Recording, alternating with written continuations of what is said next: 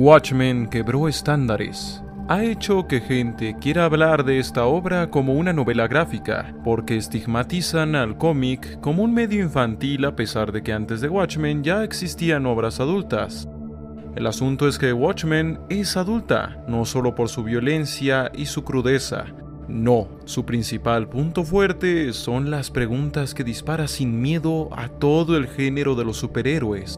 Es una obra muy metanarrativa, donde los personajes e incluso las viñetas representan más de lo que son. Vemos relojes acercándose a la medianoche todo el tiempo, como un símbolo del inminente cataclismo. Pero además de eso, también vemos el rastro de una mente maestra, una mente maestra que se oculta en pequeños detalles a lo largo de la obra, ese al que llaman el hombre más listo del mundo, Osimandías sirve para plantear una pregunta inquietante. ¿Es Adrian Byte el héroe o el villano de este cómic? Sus actos terminan con la vida de miles, pero evitan a su vez una guerra nuclear. En otras obras el heroísmo se reduce a vencer al malo en turno. Basta con un intercambio de golpes para que la justicia se sirva. Pero en Watchmen todo tiene un precio. El ejercicio del heroísmo se revela como un macabro juego donde unos se atreven a decidir el destino de otros, solo porque tienen poderes o porque se justifican en la idea de que son héroes. Un dictador es solo un héroe con demasiado poder y sin casi ningún obstáculo para imponer su visión de justicia. Watchmen plantea que los héroes pueden ser incluso más peligrosos que los villanos, pues algunos villanos solo buscan unos millones de dólares o una venganza, pero los héroes buscan cosas más abstractas y más grandes que pueden llegar a cegarlos. Osimandías representa muchas cosas. Es el más listo del mundo. Entre sus contemporáneos nadie se le compara ni física ni mentalmente. Es alguien lejano a la humanidad porque sufre de la soledad de la cima ha llegado tan lejos que solo encuentra empatía en los conquistadores del pasado. Osimandías representa la grandeza de la humanidad y su orgullo conquistador. Pero Osimandías no está solo realmente, convive con un poder irresistible e inexorable pero que apenas posee voluntad. El Doctor Manhattan ante Osimandías, Manhattan representa la pequeñez humana de cara al cosmos. No es coincidencia que Manhattan diga, el hombre más inteligente del mundo no representa mayor amenaza para mí que la termita más inteligente. Osimandías podrá ser el más inteligente, pero palidece ante el cosmos. Su nombre es parte de la futilidad que Moore encuentra en la humanidad, pues proviene de un poema que versa. Conocí a un viajero de una tierra antigua que dijo, dos enormes piernas pétreas sin su tronco se yerguen en el desierto. A su lado, en la arena semi-hundido, yace un rostro hecho pedazos, cuyo ceño y mueca en la boca y desdén de frío dominio cuentan que su escultor comprendió bien esas pasiones, las cuales aún sobreviven, grabadas en estos inertes objetos a las manos que las tallaron y al corazón que las alimentó y en el pedestal se leen estas palabras. Mi nombre es Osimandías, Rey de Reyes. Contemplad mis obras, poderosos, y desesperad. Nada queda a su lado alrededor de la decadencia de estas colosales ruinas, infinitas y desnudas, se extienden a lo lejos las solitarias y llanas arenas. Watchmen es una obra sobre la condición humana más que una obra sobre una empresa por salvar al mundo. En el cómic, Adrian Byte termina conquistándolo todo. Une al mundo y su influencia no conoce fin. Reitero mi pregunta, ¿qué diferencia un héroe superpoderoso de un dictador?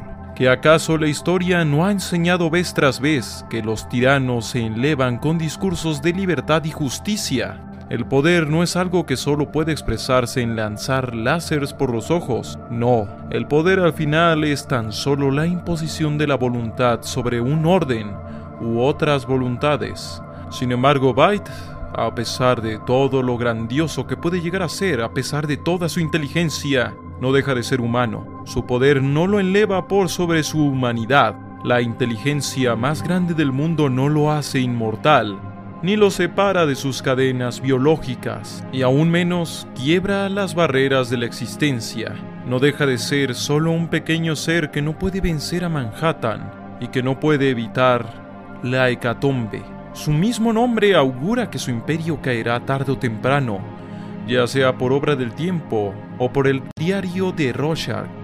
Moore es muy claro con su visión. La condición humana para él es penosa, minúscula, llena de carencias. Pero claro, de vez en vez no evita a veces dar muestras de actitud combativa y estoica, pero no por eso luminosa, como en el caso de V, el protagonista de V de Venganza. En Osimandías vemos reflejada esta idea de la condición humana cuando el comediante le dice burlonamente que él será el hombre más inteligente sobre las cenizas, cuando en una reunión Osimandías intenta convencer a otros vigilantes para ampliar sus esfuerzos para mejorar el mundo y no solo golpear maleantes. Y es que el comediante es el rostro cínico de la humanidad, ese que no solo acepta, sino engalana su propia limitación existencial, ese que ha tenido que hacer el trabajo sucio para los osimandías del mundo. Los orgullosos héroes que no temen aplastar a miles guiados por sus complejos de Dios, por su sensación de ser dueños de todo cuanto pueden ver. La soledad de la cima puede llevar a la locura. Esa soledad inquieta a la humanidad. Quien lo quiera o no, es la única especie inteligente que conoce. Al igual que Osimandias, se siente en un estado de infinita superioridad para con sus contemporáneos. Esta humanidad llega a usar como meros recursos a los seres con los que comparte ecosistema.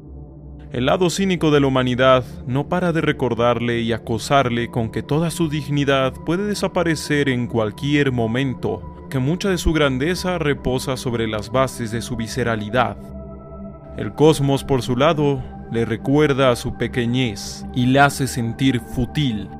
¿Quién es Rorschach en todo esto? Ya debió surgir la pregunta en la mente del espectador, pues es uno de los personajes más populares de la obra. Como ya lo decía en un pasado video, Rorschach es un personaje trágico al que se le pone una prueba que solo puede terminar con su muerte. Simple, el reto lo sobrepasa completamente y solo su voluntad fanática a sus principios lo hace cometer la locura de intentar detener a Ozymandias. Al darse cuenta que los actos de Adrian fueron motivados por el supuesto heroísmo que él mismo siguió casi ciegamente, se arranca la identidad de Rorschach, su máscara. A diferencia de Byte, su vida siempre ha tenido la sombra de la traición, la sombra de la violencia, misma que solo puede afrontar de pie y con ira, así hasta el último momento. Kovacs abandona su máscara, pues se da cuenta de la ceguera de los llamados héroes al intentar jugar a ser algo que no son. Night Owl, por su lado, solo es un adinerado deprimido. Silk Spectre es una mujer atrapada en una vida que no pidió. El comedian siempre supo que solo era un mercenario, nunca se sintió un héroe, todo para él era un chiste. Byte es un sociópata encerrado en sus ideas de heroísmo, acrecentado por ellas para justificar todos sus crímenes. Manhattan, un ser confundido que en realidad no sentía empatía por la humanidad. Y nuevamente, terminando con Rorschach, alguien que nació en un pozo inmundo y que vio en los superhéroes y sus discursos una forma de pelear contra el abismo en el que se sumergió y se oscureció hasta luchar con la misma dureza que sus enemigos. Quizá por esto Rorschach es el más popular, pues es el que más se desarrolla, el que más apuesta, el que más pierde. Es el personaje más cercano a la persona común, porque a pesar de sus ideas extremistas, a pesar de sus visiones cerradas, al final parece ser solo una víctima. Y es que Byte sí es el más listo, pero su arrogancia proféticamente es su perdición. Su plan, aunque elaborado y muy trabajado, es una bomba de tiempo, que algo tan simple como el diario de Kovacs echará abajo.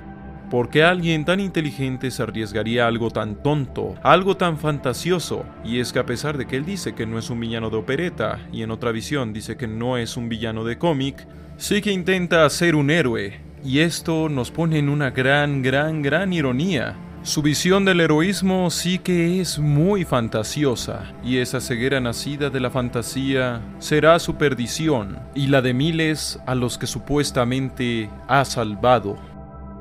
Como dije, Watchmen es una obra sobre la condición humana. El asunto de los superhéroes es algo que está ahí para mostrar las fantasías en las que la humanidad puede escudarse de su condición. Más tarde, Moore afirmaría en una entrevista que los superhéroes son la nueva mitología de la humanidad, sus estandartes morales. Tenga razón o no Moore, hoy por hoy los superhéroes son un negocio millonario y las imágenes de estos están en todos lados, lo queramos o no, Muchos niños ya han crecido con ellos como modelos a seguir. Si te ha gustado el video, recuerda que comentar, compartir y darle me gusta ayuda mucho a su posicionamiento. Se despide esquizofrenia natural. La realidad es frágil.